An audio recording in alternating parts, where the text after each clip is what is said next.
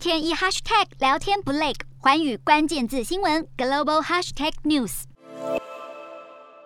果然不出几天，南韩军方就宣布，北韩十六号上午九点半从顺安发射疑似一枚弹道飞弹，不过最后可能失败告终。今年为止，金正恩导弹次数多到数不清，美国同步加强威吓。航空母舰林肯号领衔在黄海演习，驻南韩乌山空军基地的防空炮兵也加强操练。而在日本，自卫队与美军正以中国为假想敌进行护岛演训，双方共出动一千人。演训期间，两栖突击登陆车 F 三五。B 逆踪战机等精锐进出，日本自卫队更首都派出新型运输机 V 二二鱼鹰机。二鱼鹰机最高飞行速度是一般直升机的两倍，续航距离约三倍，而且没跑道也能起降，是离岛防御不可或缺的战力。东北亚区域安全随时被中国、北韩牵动，也考验此时当选的青瓦台新主人尹锡悦。考量乌克兰情势，不派特使访俄算意料之内，但独漏中日在回顾选战期间的扩增萨德说法，